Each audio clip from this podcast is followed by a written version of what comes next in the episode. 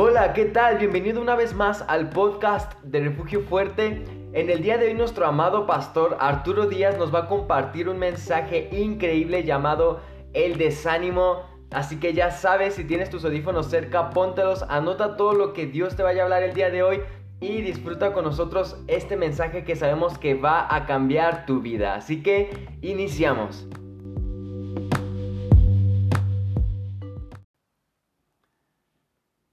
Hola, Dios les bendiga, iglesia. Bienvenidos una vez más al podcast de Refugio Fuerte en fragmentos de la palabra. Hoy quiero hablarles acerca del desánimo. Ah, como ven, estamos una, pasando una situación un poquito complicada a nivel mundial. Y bueno, hay mucho desánimo en la gente y también quizás en, en la iglesia hay mucho desánimo. Entonces, Vamos a hablar del desánimo. Quizás lo voy a hablar en dos partes.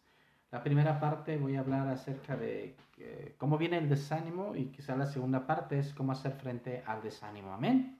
Pero para eso quiero que me acompañes a segundo libro de Samuel capítulo 22 verso 7. Dice la palabra del Señor así. En mi angustia, en mi angustia invoqué a Jehová y clamé a mi Dios. Él oyó mi voz desde su templo y mi clamor llegó a sus oídos. Eh, David estaba en angustia, pero él sabía que Dios iba a contestarle y clamó a Dios. Y él estaba seguro que Dios le iba a contestar. Por eso dice, y él oyó mi voz desde su templo y mi clamor llegó, a sus oídos. El desánimo. ¿Qué cosa es desánimo? Bueno, sin, sinónimos de desánimo es depresión. El desánimo puede ser también una depresión, eh, desaliento o pesimismo. Una persona desanimada quizás pueda tener depresión. Una persona desanimada quizás puede estar o puede sentirse pesimista, puede estar pesimista. ¿Pero qué es desánimo? Bueno, desánimo es la falta de ánimo, es la falta de fuerza o la falta de energía para resolver o emprender algo. Eso es lo que es desánimo. Déjame hablarte un poquito acerca de una ilustración. Eh, se cuenta la historia de un portero de una escuela que su puesto lo había ocupado su padre y luego su abuelo y ahora él. Pero llegó un día en que el dueño del colegio tuvo que, eh, murió y tuvo que, tuvo, su, hijo tuvo que tomar las riendas del colegio. Y para eso, pues el joven era un emprendedor, era un emprendedor, eh, eh, corrigió muchas cosas, etcétera, etcétera. Entonces el colegio tuvo un giro completo.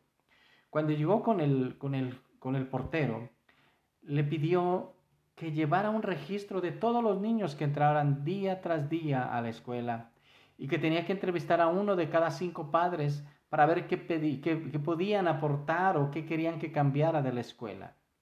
Cuando le pidió esto, el portero le dijo, disculpe joven, eh, tengo un poco de temor porque yo no sé leer ni escribir. Al que el joven le dijo, discúlpeme, pero si no sabe leer ni escribir, no puedo yo pagar un empleado para que haga eso, ni tampoco puedo esperar a que usted aprenda. Por lo tanto, discúlpeme, voy a tener que rescindir de sus servicios. El hombre tuvo temor, el hombre estaba triste y le dijo, disculpe, pero no tengo otra cosa que hacer, no sé otra, no sé qué más hacer. Le dijo, discúlpeme, mire, le voy a dar una buena indemnización mientras encuentra otro trabajo. Estaba en desánimo, parecía que su desánimo era muy grande. El hombre regresó a su casa desanimado, triste. Pero pensó algo. ¿Cuántas veces tú has estado así como este hombre? Que quizás te dieron las gracias en tu trabajo, que quizás las cosas no resultaron como tú creías. El hombre dijo, bueno, pues cuando se rompía una silla, yo agarraba un clavo y martillo cuando una mesa se rompía o, algo le faltaba, iba y con un serrucho y arreglaba. Quizás eso me pueda funcionar. Entonces fue a su caja de herramientas y lo único que halló fue unos viejos clavos. Entonces dijo, necesito una caja de herramientas. Y fue a buscar una caja de herramientas a su pueblo. Y resulta que no había ferreterías. Y la ferretería más cerca estaba dos días de camino.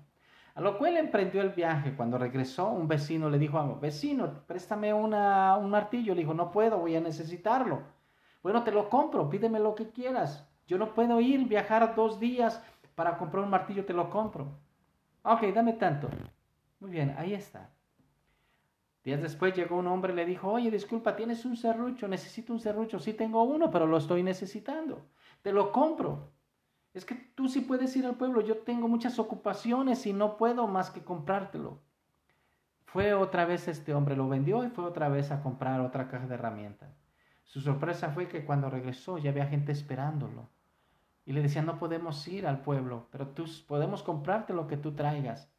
Hermanos, empezó a hacer negocio con ellos, empezó a crecer su negocio, empezó a crecer su negocio, empezó a crecer su negocio. Llegó un día en que este hombre tan poderoso y tan millonario se volvió por medio de la herramienta, de vender herramientas. Cierto día dice, quiero construir una escuela al pueblo. Mando a construir una escuela al pueblo. Cuando iba a hacer la inauguración, el presidente municipal le dice, Señor, háganos usted el favor de firmarnos la primera hoja del libro de actas de la nueva escuela. El honor para mí, dijo el hombre, creo que me gustaría tanto firmar esa hoja, pero yo no sé leer ni escribir. Yo soy analfabeto. Usted, dijo el presidente municipal, no alcanzo a creerlo. Usted no sabe leer ni escribir. Y así usted construyó un imperio industrial sin saber leer ni escribir. Estoy asombrado, dijo.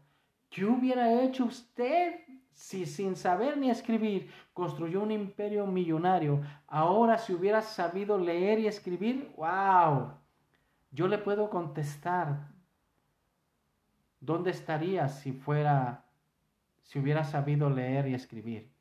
¿Dónde estaría? le dijo el presidente municipal.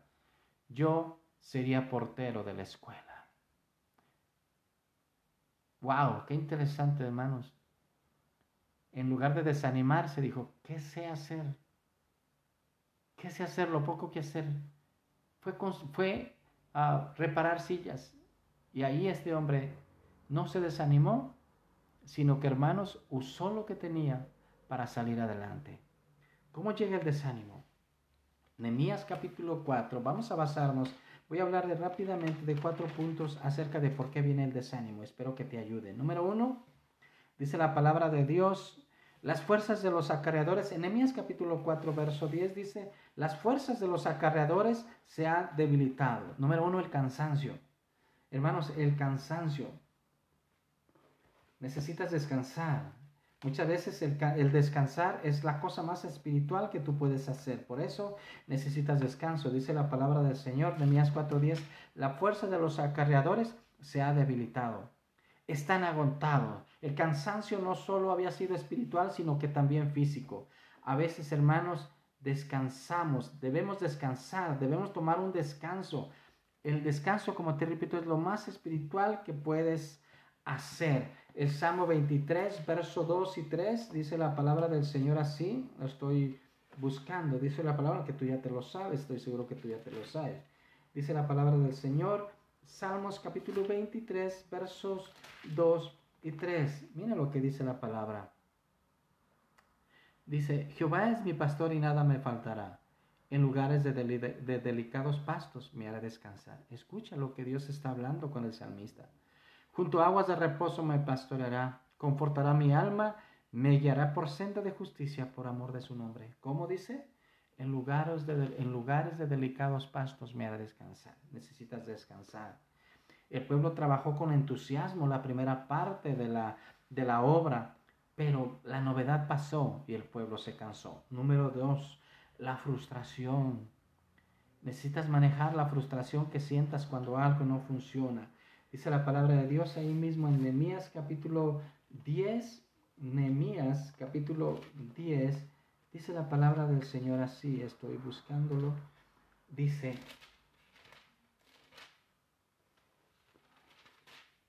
Los escombros son muchos, no podemos reparar los muros. Los escombros son muchos. Las fuerzas de los sacerdotes se han debilitado y el escombro es mucho y no podemos edificar el muro. Ya empieza la frustración. Los escombros son muchos, no podemos reparar los muros. Se habían, habían, cuando trabajaban, los escombros se habían amontonado y se habían, hermano, frustrado. Los judíos, al ver tanto escombro, se desanimaron, perdieron de vista el objetivo. ¿Qué es un escombro? Había tanto escombro ahí, hermanos, que los, que los desanimó. Y ellos dijeron, ya no podemos continuar la obra. Los escombros son aquellas cosas que te estorban en tu vida, hermano. Aquellas cosas que no sabías, hermano. No sabes cómo quitarlos de tu vida, hermanos. Y, y, y, de repente no sabes cuáles son las tareas más importantes. Hay tantos escombros en tu vida que cuando miras esos escombros, tu obra, lo que Dios está haciendo con, se detiene, hermano. Entonces, los escombros son cosas triviales que te cansas, cosas que te distraen para dedicarte a lo fundamental. Hay cosas fundamentales, pero tú te desvías tu mirada hacia los escombros, hermano. Hay cosas más espirituales, hay cosas más fundamentales, hermano. No mires, hermano, las cosas triviales. Te van a cansar y te van a frustrar, hermano. La prioridad, el servicio a Dios, Dios, la esposa, los hijos, los dones. Entonces, hermano, tienes que sacar la basura, tienes que sacar los escombros. Nadie lo va a hacer por ti. Si tú no lo harás, tampoco nadie lo va a hacer. Amén.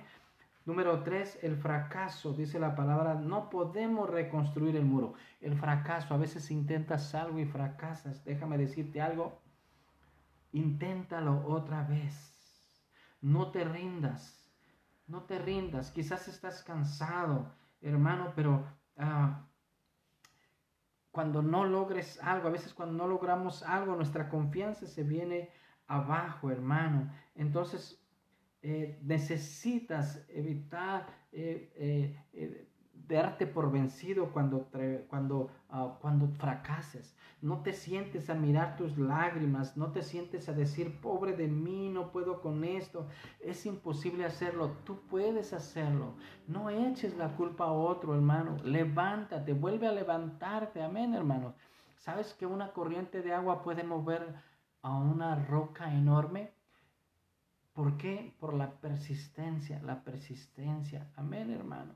Dice una frase, cuando más cuesta la fidelidad, más necesaria es. Decía John Mason, dice, el secreto del éxito es empezar desde cero y seguir añadiendo. Amén, hermanos. Entonces, adelante, no te sientes a llorar, levántate, no te sientes a culpar a otros, levántate. Y número cuatro, el temor. Dice la palabra del Señor, verso 11 y 12, dice, entonces por las partes bajas del lugar, este, detrás del muro y en los, en los sitios abiertos puse al pueblo por familias con sus espadas, con sus lanzas y con sus arcos. Después miré, ah, perdón, estoy leyendo otro verso. Eh, y nuestros enemigos dijeron, no sepan ni vean hasta que entremos en medio de ellos y los matemos y hagamos cesar la obra. Pero sucedió que cuando venían los judíos que habían que habitaban entre ellos nos decían hasta diez veces, de todos los lugares de donde volviereis, ellos caerán sobre nosotros. Perdón, me equivoqué. Ese es el versículo 11 y 12. Dice entonces, los mataremos y así haremos que la obra se suspenda. El temor, hermano. Número 4 es el temor. Amén. Dice, van a atacarlos por todos lados. Aléjate de la gente negativa, hermano. No tengas temor de lo que, el enemigo quiera decirte. No tengas temor. No escuches a esa gente, amén, hermano, porque vas a terminar creyéndoles. Amén. Entonces, toma nuevos retos, toma nuevo trabajo, Toma cosas nuevas, hermano. No tengas temor. Recuerda que Dios está con nosotros. Recuerda que si Dios te mandó a hacer algo, Él te va a fortalecer. Así que toma ánimo. Son cuatro cosas que pueden afectar y pueden venir a, raíz, Señor. Puede venir el desánimo a raíz de estas cuatro, de las cuatro cosas. Número uno, cansancio. Número dos, frustración. Número tres, el fracaso y el temor. No dejes que estas cosas te desanimen. Sigue adelante, lo estás haciendo bien. Dios está contigo, Dios va contigo. Voy a hablarte la próxima semana acerca de cómo hacer frente al, al desánimo. Por esta ocasión, Padre, te doy gracias. Te pido que quites todo desánimo. Te pido que levantes a tus siervos, a tus siervas, Padre, y que les bendigas poderosamente. Gracias te doy por los que escuchan este podcast y bendíceles y que sea de edificación. En el nombre de Jesús. Amén y amén. Dios te bendiga, hermano. Hasta la próxima. Fragmentos de la palabra.